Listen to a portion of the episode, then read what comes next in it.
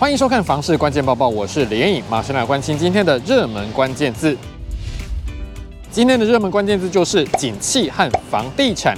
新的一年，台湾的房地产景气如何发展呢？专家认为，可能还是会转差。根据内政部公布的数据，二零二二年的建物买卖移转栋数为三十一点八万栋，比起二零二一年减少三万栋，年减九趴。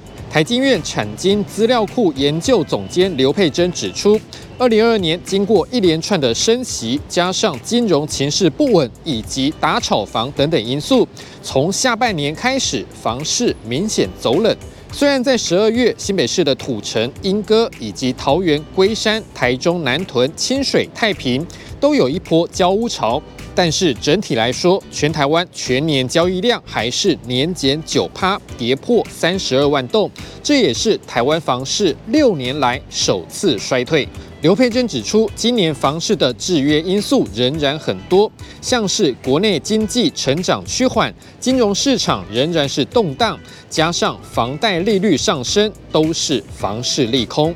因此，大约有五成的房地产业者认为，今年的房市可能还是转差的局面。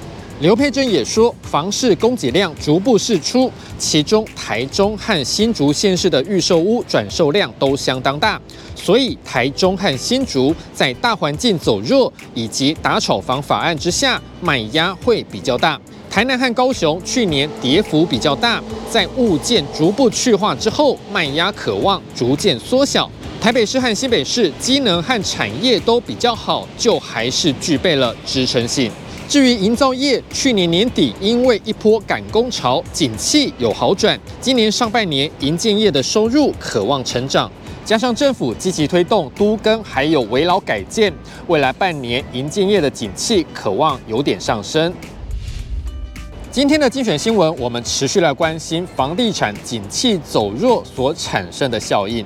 正业地政士事务所所长郑文在认为，有些口袋深的建商为了因应不景气，今年可能宁可封盘先不卖，或是不走预售，改为先建后售。专家也提醒，短期内应该不会出现预售屋退户潮，但是还是要注意烂尾楼的风险。接下来这则新闻来看到今年一月份的房市数据。根据永庆房产集团统计，今年一月与去年同期相比，全台湾房市交易量减少了四十九趴，七大都会区都是量缩，台北年减三十七趴，新北量缩四十趴，桃园减少四十五趴，新竹县市量缩五十七趴，台中减少五十四趴。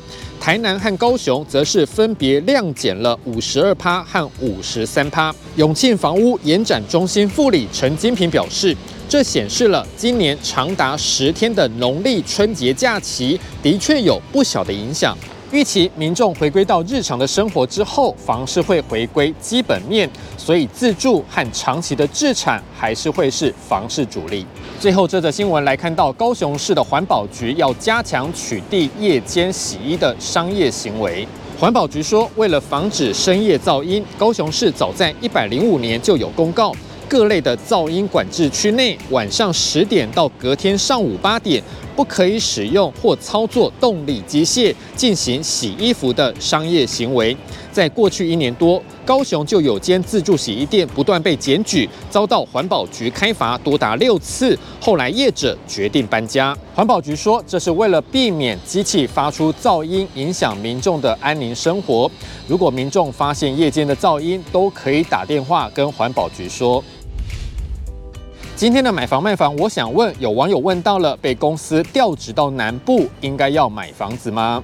这位网友说，最近公司要调他到南科分公司，至少会在南科待五年以上，所以他在思考要租房子还是买房子呢？想问问大家的建议。有网友说，如果区域挑得好，未来可能有增值空间，就会建议直接买房，以后不住也可以租给在南科工作的人。也有人说，可以先在当地租房子，观察一下环境再说。你对于这样的问题还有什么样的看法呢？也欢迎在底下留言一起讨论。如果想知道更多的房市资讯，也欢迎点击底下资讯栏的连结。感谢您的收看，我们再会。